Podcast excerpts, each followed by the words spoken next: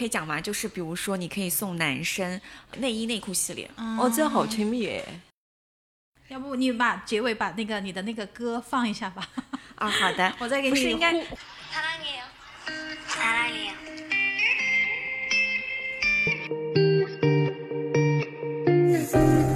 就不能信任更深一些，或者说，所以你单身？哦，没有这种情况啊。就是你能相信你自己一辈子吗？你连自己都不能相信自己一辈子，你凭什么去相信一个男人？我能相信我当下做的选择。对啊，你可能三个月之后就变了呀。就是我当下最最最能接受的选择。就是你可能三个月之后就变了，你可能六个月之后也就变了。那为了你的就跟这个人的长期稳定的发展的这个过程中，你可以在这个立立规立规矩这件事情上，你可以比如说一点零、两点零、三点零的升级。我怎么就觉得规矩？你看似是规矩了，我只是表换一个表达方式，那可能也是一个能够促进你们就是走向婚姻的一种呃方法。默默，你接受这种说法吗？你对这种说法怎么看？我觉得它是有一定道理的，就是你的规矩的存在，它其实是一种约束。你你你就相当于一个风筝，它有根绳子牵在那里，然后让大家会，他会时时刻刻提醒你。就比如说，有的时候很多男性在外面应酬吃饭，他会比如说到了九点前，他懂得打个电话回家跟老婆报备一下。但如果没有这个规矩，他可能在那边酒喝多了就开始撒野了，就你也不知道后面发生什么事情。那对于两个人相处一定会出问题。时代确实是在变啊，以前就是我们从各种影视创作剧里面也看到。就是男性好像就是下班了之后，呃，就是应该出去应酬，然后呢，偶尔打个电话回家或者需要报备的吧，别人还会有人旁边起哄笑话他。但现在好像就蛮正常的。我说我先跟我老婆说一下不回去吃饭呀，或者是主动说，然后大家还觉得哦，这个人可能是有责任心的。对他的认知，因为他很爱他的家庭，就是证明他在你的工作的合作上可能也会啊加分项，算是算人品上的加分吧。嗯，会有这种，但这个已经到了就是你已婚了，就是聊的会比较远。嗯，谈恋爱的时候如果做成这样，那就是证明我们会 谈恋爱的时候，我们这个时候就会说一句啊，他女朋友不会是戴安娜吧？就是 谈恋爱厉害，谈恋爱的时候，就是你有这种状况，你会他在做这些状况的时候，你会他会就是，其实你在教他怎么让他身边的人知道他现在是有女朋友的，并且他很爱他的女朋友，并且他会为了他的女朋友跟你们保持界限。对，哎，我们身边真的是有这样的男性朋友，即使。我们知道他非单身或者在谈恋爱或者结婚状态，虽然从来没有见过他的女朋友或者老婆，但时时刻刻就知道有个那么样的人存在。睡很多呀，我不不方便说出来。那会儿节目里私下说，就是有这种啊，比方说他会说哦，我要下班了，我要提前去接我女朋友下班。啊，我今天早上你知道有多堵吗？我那个来的时候累死我了。然后我你怎么来的？我骑自行车呀，我后面还载着我女朋友。哇，我曾经就这样的，所以有了这种一一直一直就是有了这种。其实我不是说我要立规矩这件事情，是你要想办想方设法让他主动的呃跟身边的这些呃花花草草保持距离。嗯，我我有个朋友蛮妙的，他。就他身体不，就他胃不太好，然后呢，就是要聊这个话题嘛。但但不是我啦，他他是一个男生，然后呢，他会在朋友圈剖，就是那种下午茶，就是可能他们男生下午茶就是什么雪茄呀，然后火腿啊等等这些东西。我经常觉得默默的朋友圈跟我们格格不入，特别的高大上。不 不不。然后，然后他的配文就大致是说，现在也是被人牵挂的人了，所以大哥们说喝酒也不能喝了，要好好照顾自己的身体。就是他一句话，其实把所有信息量都传达出去了。就第一，我不能喝酒；第二，我身边有人盯着；然后我第三，我会对这个人负责。我发现你这个男性的朋友很聪明，他这样还秀了个恩爱，还表了个忠心。这种情况下也不一定是自己要发的。哦，他真的是自己发的，但大部分男的都不会自己发的。他他还真是自己发的。我那时候看到的时候说，哇哦，才这么精彩。那你怎么分辨这种信息不是自己发的呢？大部分情况，男的都不怎么愿意在朋友圈晒这种恋晒秀恩爱。哎，对，但是我知道肯定不是他女朋友说的，所以我就觉得还蛮精彩的。那戴戴总好像是有不同的意见呢。戴总的意见是事实，大部分男生不会，而且你去看很多男性结婚了，他也不在朋友圈 po 自己的老婆。嗯还营造出一种自己 单身的感觉。对，所以其实为什么这就是要立规矩？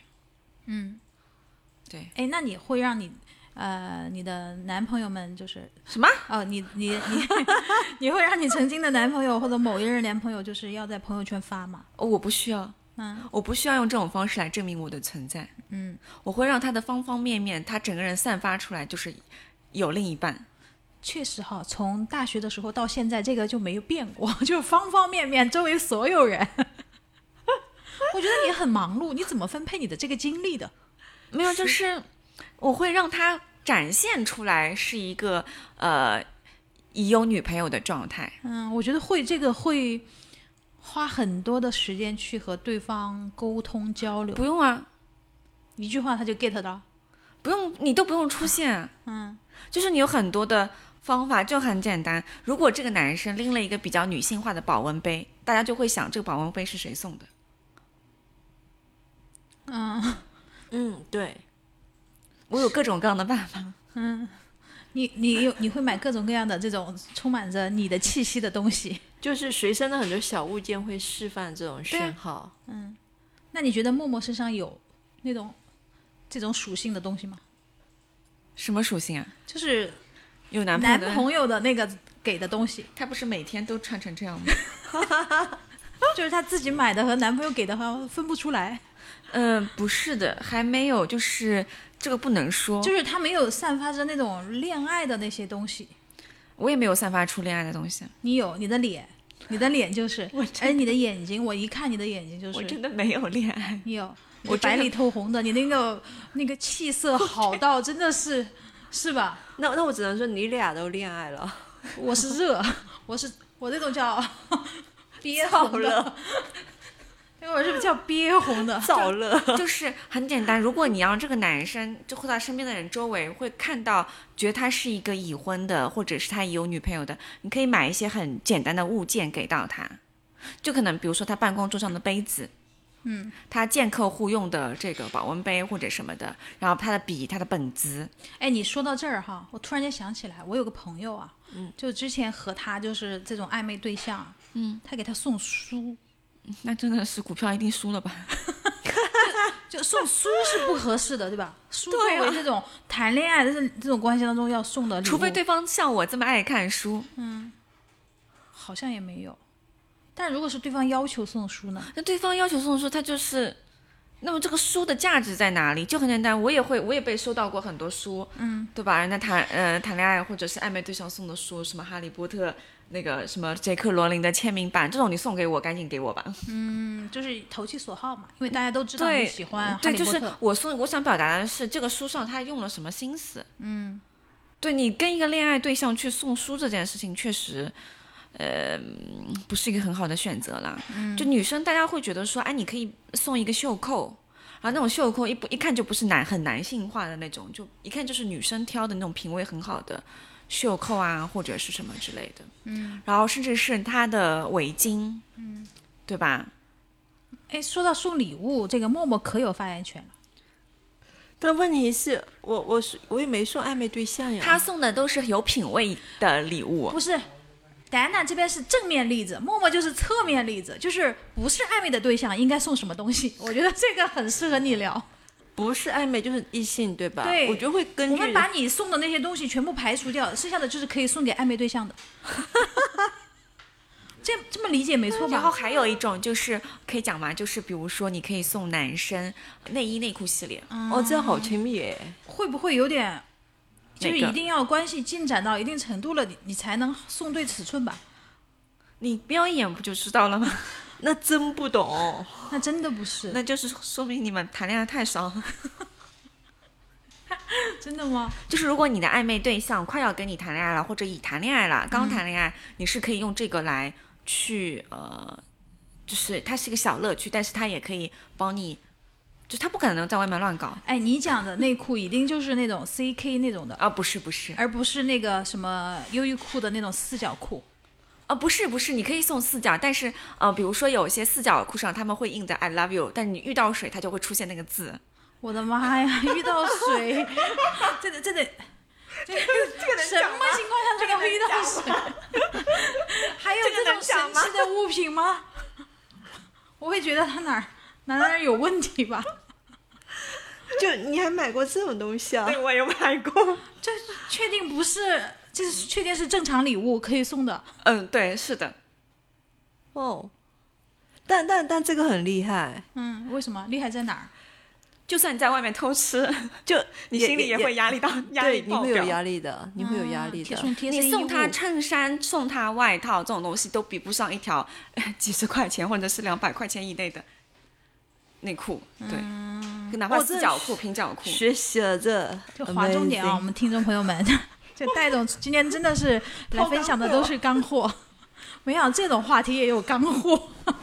本来以为是个情感八卦类的，就这个东西会呃，就是第一帮你立刻屏蔽掉各种异性，嗯。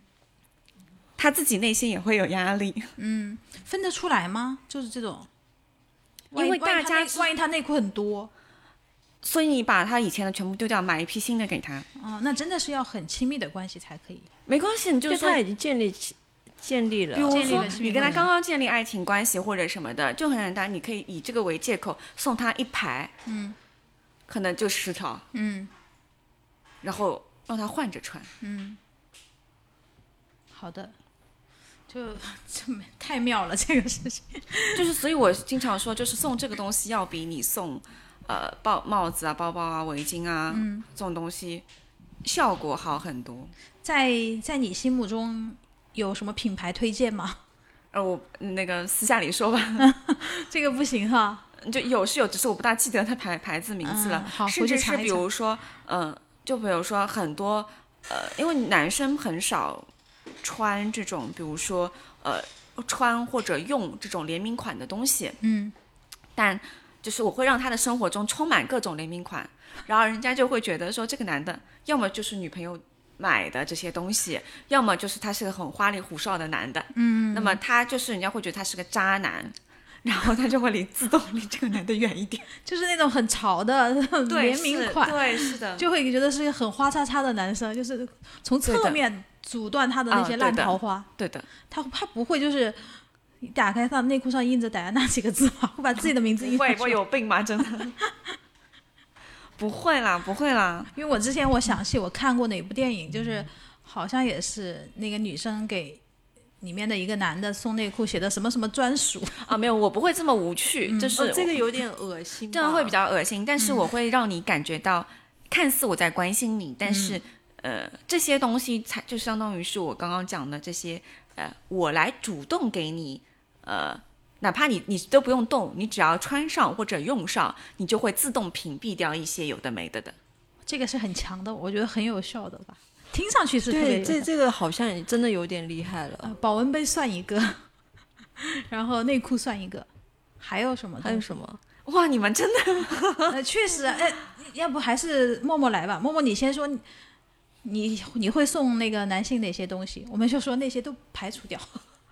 就是就是，如果是嗯，我觉得要看，就我们有个共同的设计师朋友，嗯我送给他的东西就是属于那种真丝的那种印花的手袋，嗯，因为他是搞设计的，他能接纳那种大印花的东西。你其实就是投其所好呀。对你就买了一个他肯定他大大概率会喜欢的东西。对，那这个不算诶，这一点这种男女的这种东西都没有，对没有暧昧气氛在里面。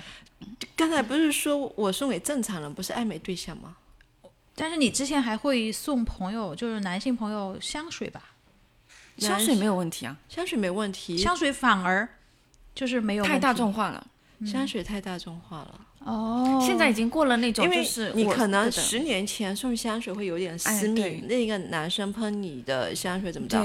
但现在已经香水太大众化了，可能一个男生有五六七八瓶香水，你你送来的不过就是其中一瓶而已。哦，但我听的是相反的，可能男生送女生香水现在还是比较多的。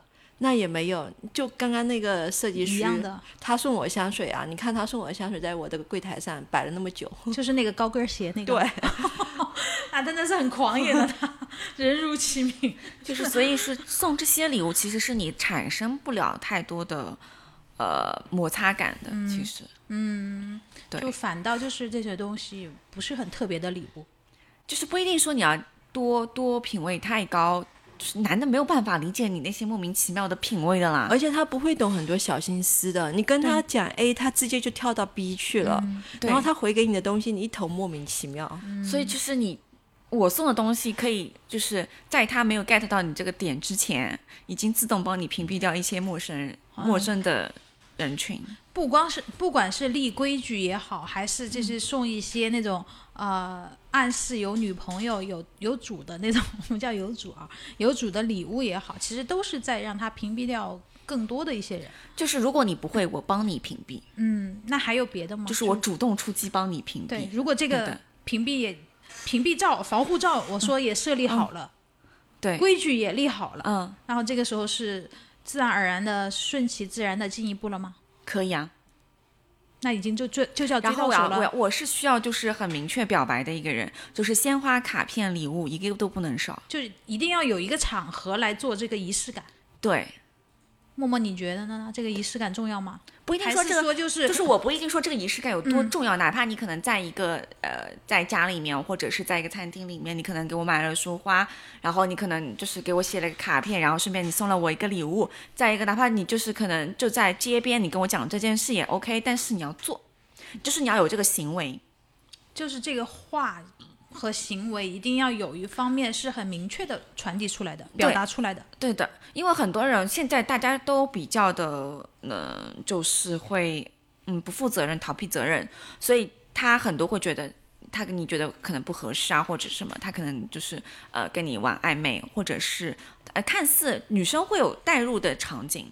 因为女生特别容易上头，或者是带入场景化里面，所以她会觉得，哎，我在跟你谈恋爱，但其实人家根本就不想跟你谈恋爱。嗯，就是没有这个呃，怎么叫什么？确认就是我需要，就是呃，就是有一个开很明确的开始，嗯，也会需要有一个很明确的呃再见的一个、一个点，对的。默默，你怎么看这一点？我好像对这种仪式东西无所谓，我是不你你是觉得会顺其自然、很默契的进入？也不是他一定会有某一天，然后两个人或某一个时刻，两个人默认了这件事，不也不叫默认，默认，就不叫默认，就是说好了这件事。就不管男生追女生很久，还是女生追女生，女生追男生，女生追男生很久，他一定会有个同意的这个动作，然后。但是那个那那个时刻，他有没有礼物或有没有什么东西，我觉得倒无所谓。同意的那个动作，你是指像某些韩剧里面啊牵个手啊，还是什么？哦，韩剧第八集理论，就八集的时候一定要接个吻啊。就是所以现在因为这样的社会，我为什么需要这样的呃很明确的开始，是因为嗯现在这样的社会，你牵手、拥抱、呃甚至 kiss，是嗯，对，甚至是在一起一个晚上，你都并不认为人家可能在跟你谈第二天要跟你谈恋爱。呃，特别是某一些西方的思想或者西方的一些风俗进来了，就是叫 dating 是吧？对，呃，对，啊、那个还不叫谈恋爱，那个就是约会。对我，所以就是你要跟他在一起，就需要有一个很明确的呃开始。嗯，对，这样就是在那个节奏点开始，就是你要告诉他，其实你在收，你要收他，其实你在收他骨头。哦，又是还是做规矩，对，收心 收骨头，整个人给我皮绷紧了，是吧？对，嗯，是的。嗯默默，你觉得呢？以后是不是这一步可以加上你的日程里面去？还是说突然间哪一天就聊到哪本书，两个人就觉得哇那个点灵光一现通了？因为我为什么建议有这样的一个哪怕很小就两个人知道这种小小的仪式感的原因是，我见过太多的人，呃，就是稀里糊涂的在一起，嗯，然后又稀里糊涂的可能被人家甩了，然后人家也死活从来没有承认过他们之间的关系，或者是呃，他们连分手都没有办法分手，因为他们从来没有在一起过。因为之前我们听那个我们很年轻的一些朋友给我们分享他们现在的一些恋爱观念嘛，就是说不回微信就是叫分手，哦，对，现在小孩好酷的，就是他们也不会说怎么样，他们在一起可能会很高调的那个什么的，但是分手就是不回微信就叫分手。所以每个人的接受尺度是不一样的。我为了我舒服，嗯，我要为了我的心里舒服。在你这儿，对，因为我在我就是你舒不舒服，这嗯再说，我先要我的内心是舒服的、愉悦的，对于这段关系。嗯那么你为了就是要跟我在一起，那么就是你要按照我的方式来。嗯，哎，那你你上一任的话，他有什么仪式？就是你们俩确认了在一起呢？滑雪啊，啊，就两个人单独出去旅行那一次，对，然后他有跟我表白，哭的跟我表白，不是跟你们讲过吗？啊对对对对对，对，哭成狗的跟我表白，对对，我并不觉得说，就是你你要一个很隆重大家都知道的一个事情，但是这个事情你要有。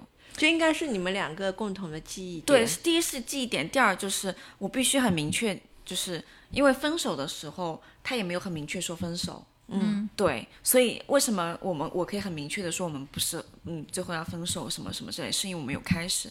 但是如果呃这个人没有跟我有之前的这段的记忆，那他没有这个概念说我们在分手。嗯就是没有正式开始谈恋爱。对，那么像这样的人，就是你可以摸得到他底的，嗯，因为他是一个之前就是可以呃谈 N 个女朋友的人，我有跟你们分享过，就是同时 N 个女朋友，这是我后来知道的。嗯，那么我不得不庆幸，我在我的期间内，我规矩做得好。也没什么机会在时间管理。嗯，对，对就时间管理大师也要看对手是谁，是吧？是，嗯我觉得像戴安娜这样，就是各个方面路也铺好了，饵也下好了，这种他还能弄出去，那可能就是非人类了吧？就是你可以以别的方式分手，但为什么我想把这些规矩要做好？是因为我不希望我未来的男朋友跟我分手的一的其中一种方式叫做劈腿。嗯，而这些东西是能够呃减少被劈腿风险的。就是一定要上。我可以性格不合，我可以、呃未来呃不能在一起，或者是我们互相不爱了，或者等等，anyway 都可以。但是我觉得对分手来讲，呃每个人都要是都要去面对。但我唯一最不能，就是甚至是我排名最高、最在前面的、最不能接受的，就叫做被被劈腿。嗯那么我会把是我，因为这个东西会对我很伤，嗯就我得做好风控。嗯，那么在这种管理或者是这种的各种的呃布局下，那么我被劈腿分手的可能性会降到很低。嗯，那可能就是分手，就是因为其他理由了。对，是的，嗯，就是你可能会有各种的分手理由，但是我这是我不最不能接受的。嗯，对，在你这儿呢？我我觉得好像在关于劈腿这件事情，我是属于还没有在一起之前就要先先讨论好的话题。讨论没有用的，就是就是不是什么事情可以讨论出来结果的。对，而且你就是就算谈好了，就是就是谁能兑现他的承诺？我我觉得这就是一个 bug 的在，就是有很刚才戴安娜提聊的很多的点，就是在我之前看来，这都是两个人在一起，大家约定俗成，你自己都不用别人提醒，你自己心里都要有那个什么 A C 数，你去遵守的。嗯但是戴安娜说完后，我发现哦，好像我天真了。他讲的就是很人性、很现实的东西你讲的就是高于人性的东西啊，违背人性的东西啊。那得有多大的约束力、制控力，但但或者说感情得多珍惜这段关系。主要是因为我也没有遇到过就很很不遵守规矩的人。就是你你跟你的，因为你的欺骗是第一位嘛，对吧？你你跟你的所有的人就跟你分手的原因都不是因为他说谎欺骗，对，而是因为其他的原因。对，那所以跟我分手，他不他不会是劈腿。对呀、哦，懂了，就是你心里最不能承受什么，你的底线最不能接受的事情，你就把那个规矩线立出来。对，因为因为其实如果两个人真在一起的时候，他其实很快能知道你的很多底线。嗯，对，既然会在一起，多多少少都是在乎对方的，他会知道怎么去，至少去在这一点上尊重你。嗯，如果不尊重就是个渣渣呗。那还就不要在一起了嘛，对呀、对吧？因为这件事，我觉得这个世界上是没有不透风的墙，就你真的如果劈腿或干嘛，一定会被发现的。主要是因为我这个人比较悲观，在这个事情上，就是我不愿意去，我从来都不愿意去挑战人性这件事情。嗯，对，因为我就算觉得再相爱的人，呃，你卸了妆，然后常常年的待在一起，你依然会激情褪去。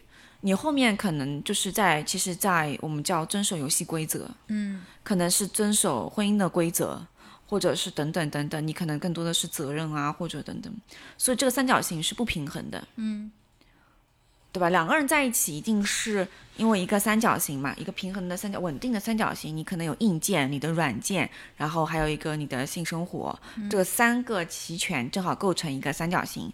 那在这样的过程中，你其中有一方一旦失衡，那其实这个三角形是不平衡的。嗯，那其实而激情褪去这件事情是最容易发生的。嗯，那么后面你可能会去对新的人，因为每个人一就是一生可以心动 n 次的。嗯，不是只为一个人心动。而且人家不是大家各个学派的都证明了嘛，安心的保质期不就是一两年嘛？所以在这个十八个月，三个月啊，十八个月，十八个月，就是不超过三年嘛。我给他抛着算，好吧？在所以在这个过程中，我不相信，我也不愿意去挑战人性。那么在这个过程中，我想希望我未来的风险值会减少的话，那我前面就要开始铺垫好。嗯，哪怕我前面稍微累一点，我把这个不风险值降到最低。哎，前面分享这么多啊，都是讲的要求对方对方怎么样，控的风险是在对方那边对，自己是属于掌握节奏的人。那有没有发生就是自己也控制不住自己？然后你看你你作为一个女生，你主动去追求他，然后他答应跟你在一起了，你们顺利谈恋爱了。嗯，但是在这个过程当中，我又喜欢上别人了，对呀、那我会跟他因为 say，就是或者是因为某一些很现实的选择不能在一起，你先想你想结束这段关系，那就跟他结束啊。谁说我由我开始的就就对吧？霸气。谁说由我开始的我就不能中途走走远了走散了呢？对呀、是呀、你是这个意思吧？对的。霸气，默默你觉得呢？压力会到你那儿吗？不会啊如果遇到这种情况，我我其实没有什么压力诶，因为就是我就像刚才说的，我所有给他做规矩的事情，我自己一定会分遵守。嗯，我我可能这一点跟戴安娜不一样，就我会，戴安娜是给别人做规矩，自己不遵守。对默默是，我是蛋黄我这么要求你，你就我也这么要求自己。对我如果会跟你提这个要求，那我一定会先做到。嗯，然后如果如果我是真的觉得我不爱你了，会有各种各样的原因，我也会开诚布公跟你说，我会因为什么原因，我决定结束。似乎听上去啊，给别人立规矩，自己先做到，呃，自己也做到，听上去很公平。但事实上，我们也说，这得其实不公平。这这得基于你们两个人就一开始起点或者说是一样的。对，万一个性不一样，在你这儿你你就是这么墨守成规，或者是清规戒律。我们叫清规戒律，有点虽然有点夸张，但是你就是这样的一个人，你的生活习惯是这样子，所以你做到这个，你可能不太花费很多力气，因为你平时就是这样子。但别人来说，哇，他是从九十一下要降到五十，他就觉得很难很难。对，是这样。但是我我觉得是，这没有办法。那我我如果有要求的话，我会要求你一定要做到。嗯，你不要看我啊，我我想看你，我我其实觉得是对的，就是还是要看双方的具体情况来决定了。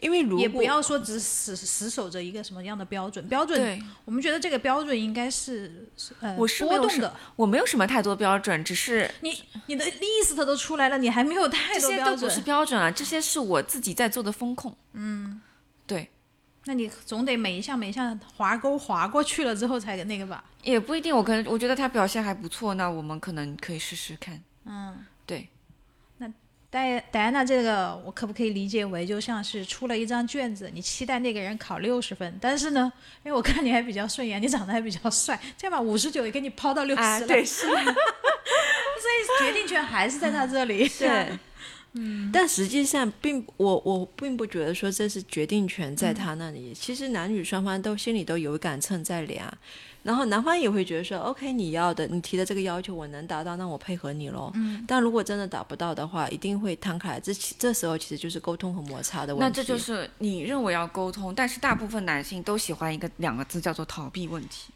哎，对，我们觉得我们女性遇到问题的时候，我们会你再跟他我讲道我们坐下来聊一聊，对我们沟通。但是现在你你们会不会觉得有一段时间很可怕？就是互联网就是营营造出一种女人是无法沟通的那种，我觉得男人才无法沟通的，男人其实逃避的更多。就是就是我在跟你们讲道理，你们听在跟我逃避问题。不他们是反过来说的，说我在跟你摆事实讲道理，你在跟我讲感觉，讲讲情绪。我知道，就很像说那个呃，今天晚上要吃一个什么麻辣香锅，结果没有麻辣香锅，我给你点个麻辣烫，然后呢，女生开始做，我说我要麻辣香锅，你就给我麻辣烫，你是不是不爱我了？你就是不爱我了，你爱我。你 你好像说的很危险，就这两天的最火的段子不就是类似这样子的吗？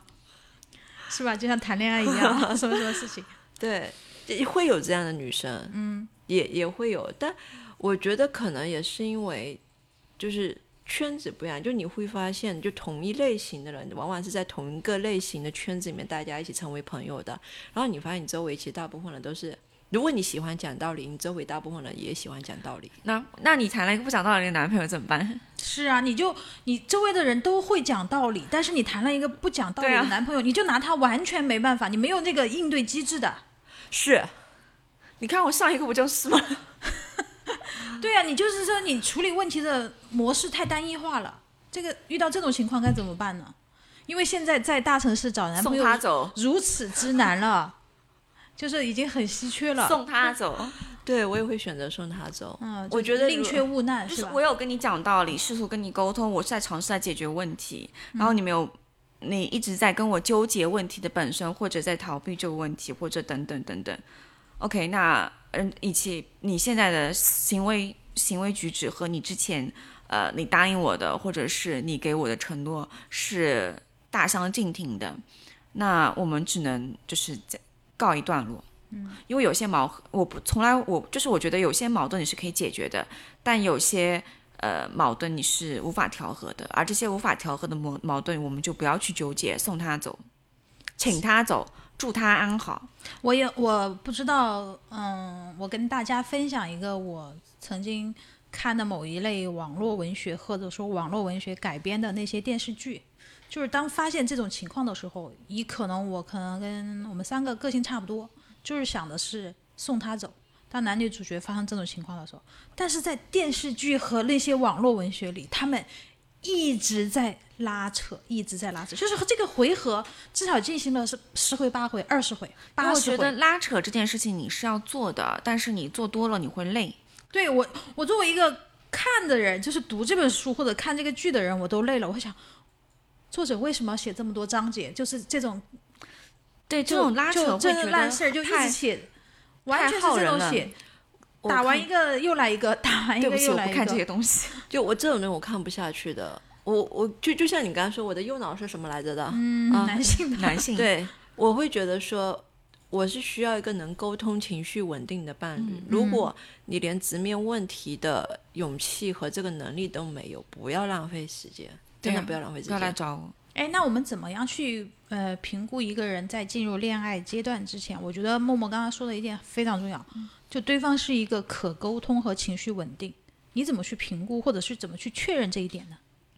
我觉得这就是我刚才前面说的，我可能在跟一个人确定关系之前，会需要大量的沟通。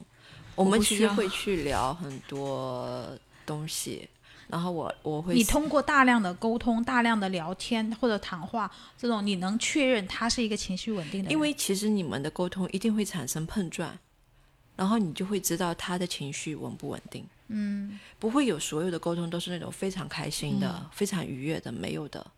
他会有很多碰撞，会有很多冲突。在这个过程中，你如果你首先发现自己不是一个情绪稳定的人，怎么办？我会我会反思自己，还要反思自己多累，谈个恋爱有这么有必要这么累吗？但我觉得就不这个不是为了谈恋爱反思自己，是因为你你本身有这个性格缺点，你要去反思。我并不，觉得情绪不稳定它是一个性格缺点呐、在我这里是，因为我觉得情绪稳定它也是一个优点，情绪不稳定它依然是一个优点。我们说很多艺术家啊，偏嗯艺术类型的那种人，呃，更擅长创作的这种人，他大多是情绪不太稳定的人。是是跟艺术家就当好朋友就好了呀。所以他不会找一个艺术家。他的意思是，言下之意是这个。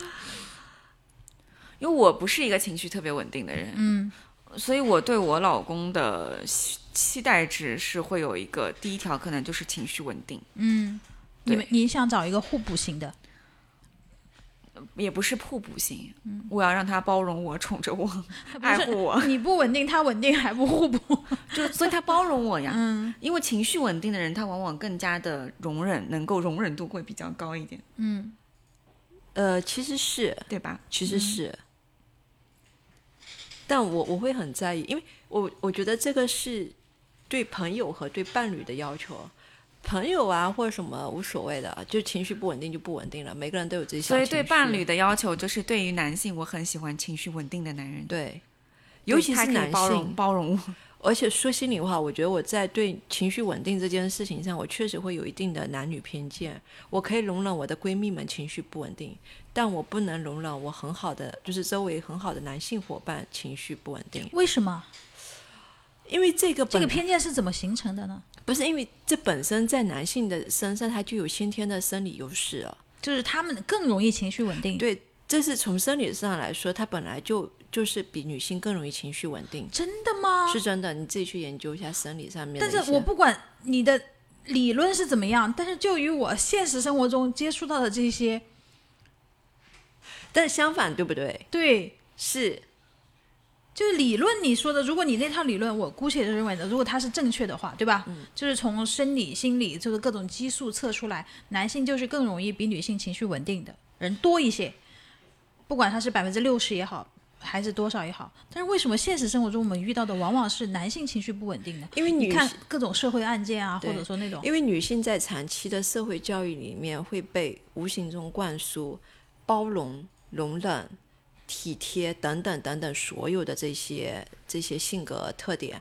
这些东西综合起来，就会让你在遇到很多事情，你显得比男性情绪更稳定。嗯，他这些其实不管包容也好，体贴也好，还是等等其他的这些这些所谓的性格品质，他都会帮助你去扩大自己的情绪容量。我觉得你说的这个人不包含戴安娜。戴安娜，你觉得呢？但是我觉得，我又觉得一方面又觉得他对我很包容。哦，有一条我应该跟他一样，我对我的女性好朋友的容忍度是没有下限的，对我，我觉得我是那种就是对女性闺蜜会包容度特别特别宽，就是但是然后男找男性的话，我会开始收窄。但如果是对我的伴侣，我的要求就会很高，因为很简单，我我对男性朋友也没有任何的底线。嗯，对，但是我对我老公可能会有那么一点，但不会特别高。那你真的是内人和外人分得很清楚呢。对然后就是因为我是这么觉得的，就还是我之前说那句话，我找老公这件事情，他的最低处我能接受，基本上我就 OK 了。哎，我觉得这是很重要。我不会跟他有啊，就是我我是一个抓大抓抓大放小的人，这些有的没的的事情大家都挺忙的。我觉得这点非常重要。就你讲到一个金句啊，就是男女就是关系当中维持平衡的一个金句，就是你看他的最低处。你不要去抓他的那个很细小的那些东西。人家说生活都是什么鸡毛蒜皮的小事，然后吵架，为这种事情吵架。我觉得这种事情很伤，很消耗。对而且就是你要保持一点钝感力，对，对什么叫钝感力？就是嗯保持一点你和朋友之间的钝感力，保持一点你跟你老公的钝感力，就是你要模糊一点。你模糊一点，你才会过得更加幸福一点。这样你抓很多小，就不会去抓很多细节，不会就是有些抓很多点。对，就是俗称就很简单。如果你看氛围感，也不是男的糊涂。不是不是。不是，就比如说，你觉得有一些事情很，就是明明它其实是很小的事情，你就就当没有看到，就过去就过去了。但是有些时候你非要去抓它那个点的时候，其实，而且钝感这件事情不是伤的你的另一半，你伤的是自己。对，如果你没有这个钝感力，你伤的一直都是自己，因为你太敏感我觉得默默是听懂了，默默要不你举个例子吧？举个例子，对我来举个例子吧，你举你举。我来举个例子。默默，你看反应迟钝，平时老早就不是这样子了。没什么经验。就你肯定有，嗯、就比如说，假设你的朋友，你的呃，你的男朋友让你等四个小时，嗯，那我等四个小时。对，你们本来就约好了，然后你要等四个小时，嗯，约好了我要等他四个小时。约好了，然后他迟到四个小时，哦，他也发信息跟他跟你讲了，我现在有个公事要办，处理掉，然后再再来找你。嗯，那就这样呗。然后呢，等他先把我的，你是问我我的做法，还是说我的意见？你的心态，我的心态就是不爽，肯定是会不爽的。但是呢，先把工作处理好，等他到我面前的时候再来解决这个不爽。对啊，那么就好了，你还是会不爽的，对吧？为什么我很在这方面很钝感的原因是我不会不爽，再见，我我自己忙我自己的去了，我可能转头我已经忘记这件事情了，啊，我也不会拿这个事情来跟你去跟你说啊，你那天让我等了四个小时，我不会讲的，因为我已经忘记了。哦不不，就这种话肯定可能不会讲的这么但是你会，因为你你肯定不会在当下讲，但是有女人是爱翻旧账的。你突然有一天想到了那个点啊、因为别的事情你不爽了，你就会想到这个点，然后你就可能在别的点上你暗搓搓的搞人家一下，默默你会这样吗？呃，如果是等四个小时，我就可能有别的事情发生嘛，也不一定说等四个小时。就如果他是有正当理由，因为说的不好听点，在这里做三个都是工作狂。就如果因为工作理由，我觉得我们三个都能接受。但如果是因为什么莫名其妙的理由，那我可能会觉得，比如说，哎呀，我觉得我要回去再洗个澡、洗个头啊什么的，那我就会抓狂，我不会，我会跟他说啊，那你慢慢洗。因为我觉得你会翻旧账吗？我我觉得没什么好翻的。但是我觉得你对旧账的记忆力还挺好的。是记我我我确实记忆力对，所以就挺好的这个记忆力好，我是那种就是忘性大，忘性大，玩性也大就。是钝感真的是很钝感的，在这个点上。就是有的东西你记住你，但你要知道有一些东西是可说，有的东西是不可说。嗯，这个就是不可说的。其实会有一点点伤，对，有点伤，因为而且他是因为正经事情迟到了，然后他也不是去干什么事情，然后他也跟你解释了，这有什么好说的呢？对，我真的是很怀疑，现在这个社会还有记忆力这么好的人吗？那 对吧？就还有所以在这些事情上，我觉得这是一个钝感力。还有一些点可能就是，哎呀，一些生活上的细节啊，细枝末节的点，你就睁一只眼闭一只眼就过去了。嗯，对的，很多这种，我觉得，嗯，我从小应该就会，就是人家什么陪不陪你吃饭，然后陪不陪你散步，对，可能当时约好你了，当天人家晚上又有事情没有陪你了，然后可能陪你散步散了半个小时，对吧？然后你原本计划是陪要跟你陪你散一个小时，结果可能人家只散了半个小时。嗯其实这这些对你来说都是不可以接受的。就是，哎，我说的钝感是。我不会因为这个事情对我自己造成任何的情绪上的抓住那个点不放，来折磨我自己，嗯，我觉得这点很重要。就是我不折磨自己。要折磨就折磨对方，哎，对，你给我解释啊！抓着他的领子，你给我解释啊！为什么下次还敢不敢，还要不要这么做了？我不折磨自己，对，因为我觉得折磨不不我觉特别累得你那个。方你那个方法不适合戴总，嗯，我那肯定的，我是我是就是临场加戏，账户上打一点就行了，就过去了。那种是这么啊，可以腐蚀的吗？可以，可以。富贵可以赢，就是第一，我本来就没有放心里，但是如果你再愿意这样的方式来补偿我，让我觉得我在你心里是有位置的，嗯就是我可以钝感，但你不能瞎。嗯，好，戴总真的是双标，从头到尾双标到底。但是我我能理解他那个点，就是我可以不介意这件事情，但并不代表你可以一直犯。而且并不代表你可以默认这件事情没有发生。对，是的，对，嗯，对，所以你要想办法补偿我。说还是默默的那句话，你心里没点 AC 数吗？所以在这个过程中，其实你也是在给他呃以猎物的方式出现。嗯，就还是其实是在放风筝吧。就是还是在放风筝，因为他会知道知道，哎，我今天让你不开心了，他会认为你让你不开心了，尽管你自己就是我，我会还会偶尔装一下自己可能不开心，人生如戏，全靠演技，关系也是靠演技维持的。的时候可能会自己还想装一下，哎呀，我今天可能不大开心，哎，怎么办呢？什么的，其实内心想骂的，我还得装作不开心，好累啊。在我这儿已经过了，我格局比这个大多了，是但是我还要 对，显得我很惬意。是的，是。然后有些时候说，哎，你要跟我跟我跟我吃饭，或者吃到一半你要走你就走啊，啊，你我带着我都想象得出来那个镜头，就一面扯着人家衣角，哎，你走啊，你走啊，他走了十分钟还没走出门，我说那个人，呃，上衣的单子都飞了。如果这个时候一定要把话说清楚，我有个上衣的单子，马上去签，赶紧去。戴总在这个时候就推他一把，轰出门去。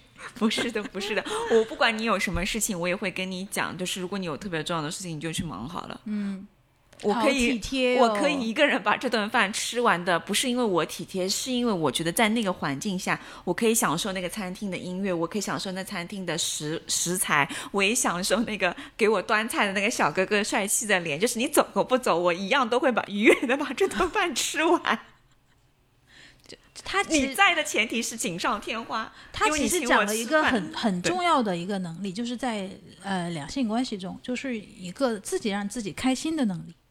对，就你不能把开心全部放全身心的放在对方身上。对，我要帮戴总补充一下，就你走归走，你得单买了。啊，对 这句话要你你特别能给他 点，把单买完赶紧走，嗯，不要耽误谁，谁就都不要耽误自己。就谁要是带我去 UV 吃一顿饭，你单买了我也无所谓，我也可以全从头吃到尾。但是又是把你留下来又不买单啊，瞎呀，哦，那我不会让你走的。我也不会让你走的。舍不得钱。那我们两个都是很物质的啊，这两个嘉宾不是，是很穷。可以 给我就就是你要把我就喜欢你们这么对啊，你要把把。单买了，然后你就走吧，你爱干嘛干嘛。嗯，就我吃我的饭，对那，你不能带到一个特别贵的餐厅，然后你单不买，然后我吃个饭还吃的心心惊胆战的想，哇，待会儿刷卡的时候会爆掉。还吃破产了。对，对，那我会不快乐。嗯，对，然后在这个过程中，反而你在我边上嗡嗡嗡嗡一直在接电话、打电话、发消息，我想要不你走吧，真的，你不要影响我吃饭。嗯，会会反倒会影响这个的。其实这个不只是我男女朋友，我觉得就哪怕是同性也会有这个问题。嗯其实我觉得谈恋爱当中，有时候对方就是这种边界感或者分寸感，其实，在餐桌上有时候也会表，现出来。所以我会我会说，真的就是你真的有事，你就要不先把这个事情处理掉。然后再安安静静的过来陪我吃饭，或者是陪我看电影等等。Anyway，对，或者就我送你走，你要不先去自己去处理吧。我知道你可能处理不完，那么我就自己干我自己的事情。嗯，对我也很感谢你请我吃饭，或者请我干嘛，请我喝咖啡或者是什么的。嗯对，嗯，如果我再有钱一点，我会选择自己把这个单买了。只是最近比较穷。呃 对，哎，有钱的时候我们可以自己买单。对，都聊到这个话题了，我们还是接着我们就是节目一开场，如果是女生主动追求的男生，那他在他约他吃饭的时候，嗯，呃，会女生会建议你们会建议他主动买单呢，还是 A A 呢，还是怎么样呢？呃，我会建议，如果你对这个男生有好感的话，我有个梁氏三段论。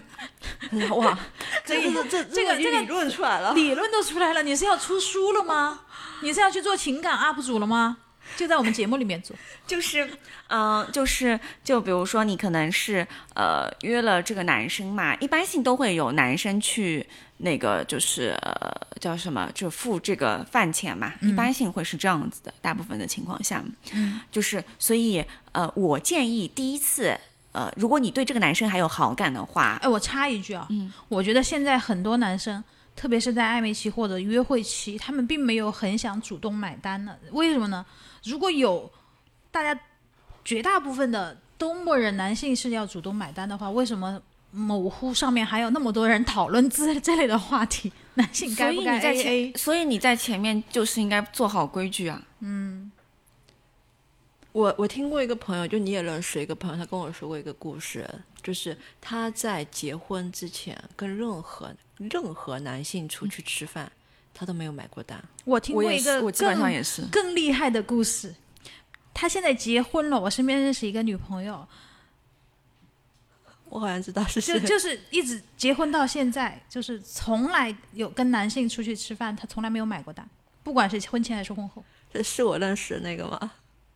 你肯定认识，就是我们说回来啊，因为你买不买单这件事情不重要，嗯。重要的是你要要拿下这个人。嗯，我们不要搞错、搞出、搞清楚这个主次矛盾，是你对这个人家好感，可能人家的好感度没有你对他那么高。嗯就他对你的好感度，对，那么在这个过程中，你可能比如说第一顿饭，我建议你可能请他吃，嗯，他挑餐厅，你请他吃，而且你要追，你是因为女生要追他嘛，对吧？而且你要偷偷的把这张单子买掉，一定是偷偷的。当他再去买单的时候，然后然后在这个过程中，你还要引导他去把这个单子买了。你还要引导他，你自己已经买完单了，你把我绕糊涂。不是他的意思是你自己先把单偷偷买了，但是呢，你要让那个男的主动去买单。那那个男的去，那个男的主动去买单的时候，就会发现，哎，单子被已经被你买了。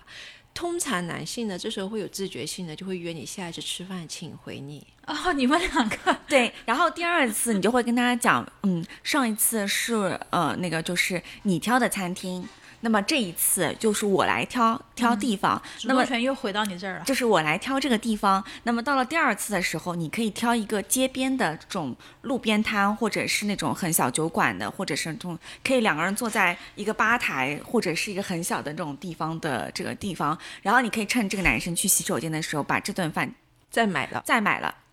加深他的，巩固他的。他一他第三次一定会想请你把那顿饭给请你吃回来的。嗯，对但是你有来又会，有了三次之后，你就到了第三次，你就跟他说，那不我们就喝杯咖啡就好了。嗯，然后你就不用去吃很好的餐厅，但是在这个过程中，就是他会觉得我只是他只，然后你会让他买，就但是他也只买了一杯咖啡的钱，嗯，他一定会想着约你第四次。那么到了第四次、第五次有来有往之后，你后面的饭钱应该都是他付。这就是段梁梁氏三段论，是不是？段数高呀。哎，我真的生活中听过很多类似的故事，关于什么他说的吃路边摊啊、吃面呀、吃小酒馆啊这些。这个事情然后这些，而且这些很妙的点是，这些女生最后都和这些男生在一起了。这个东西叫做什么？如果他就是呃已经是年纪比较长的，你就带他回忆童年、回忆青春；如果他是一个比较年轻的男孩子，你就带他看带他看世界。嗯，呃打开他的格局。然后为什么去小酒馆？那第一顿你饭你不可能去小酒馆的，到后面为什么去小酒馆？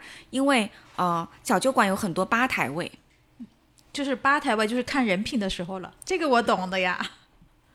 第一是看这个我不懂呀第一是你看人品，第二是你能快速的立刻马上拉近你们之间的关系。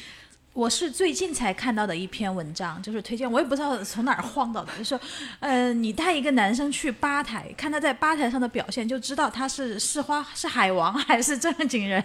对，这是一种，这也是一种。然后第二种是，呃，你跟他坐在吧台上，你跟他的互动就从你对面和对面的讲话变成了叫做咬耳朵讲话。嗯，就拉近距离了。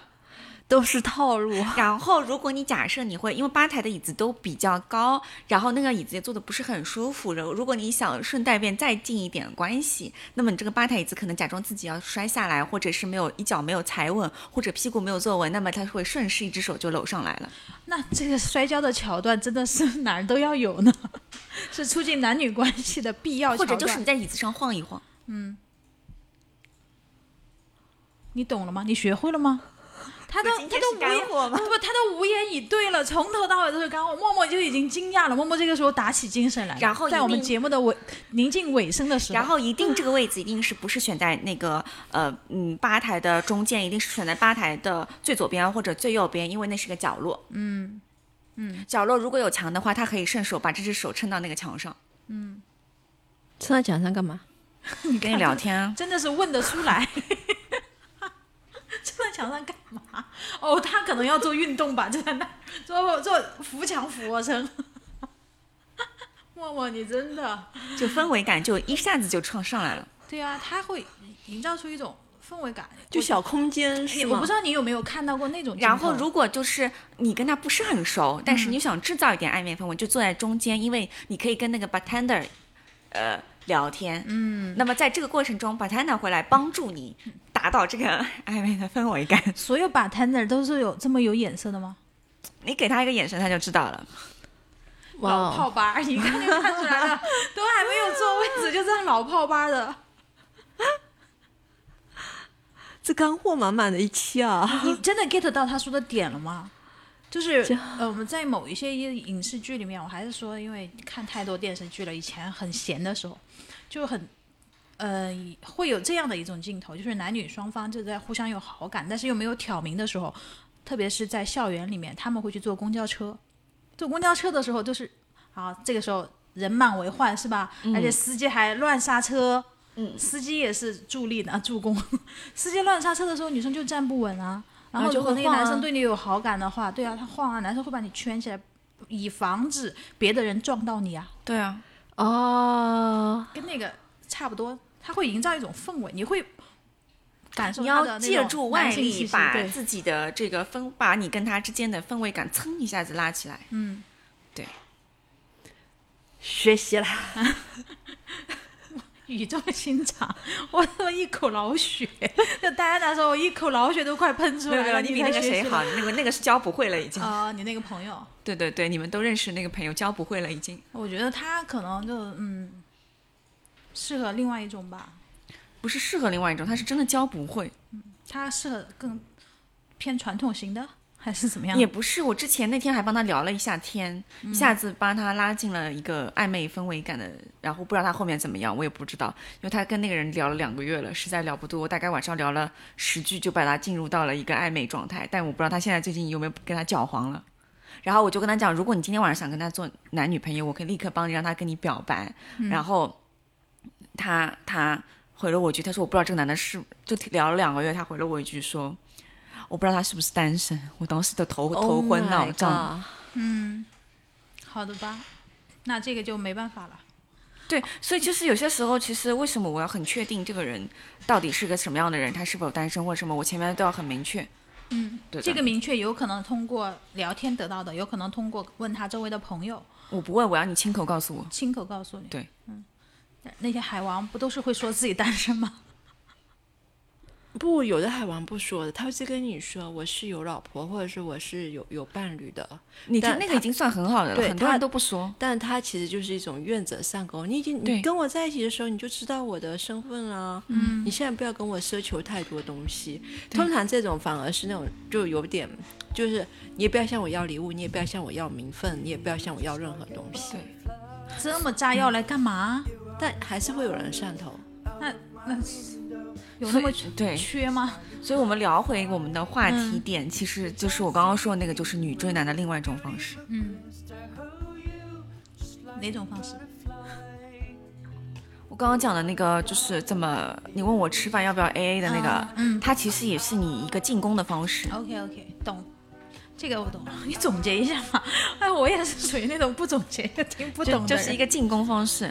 那其实我觉得今天聊到这儿已经差不多了，就是关于女追男啊什么的，还是那句话吧，就天也冷了，就是冬天有机会就好好的谈个恋爱吧。但是恋爱中千万不要盲目的一头扎进去，还是真的需要一些小技巧、小 tips 的辅助的。这也叫恋爱中动人的小心机，男女双方都有。对吧？对的，嗯对对。的，啊、这样让我们的生活多一点色彩吧，开心一些。嗯。我现在就想问，就今天达达问了我们那么多个问题啊，啊，嗯，我刚刚已经结束了，没有没有，哎，没有那个已经结束了，没有。没有没有没有没有。没有你你追了男生吗？追过吗？没有，就是对好感的男生主动去伸出友谊之手吗？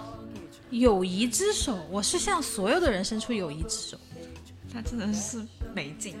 对，真的，你凭什么找我们聊这个话题？那不就是祈求两位，呃，期盼着在两位的那个影响下展开一个话题，这身为主持人的自觉，好吧？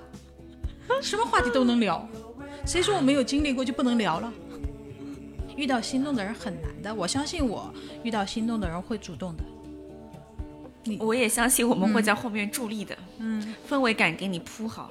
一脚踹出去就是了，分什么围了？嗯，好的，那呃，个人信息也披露这么多了，那我们今天的节目差不多了。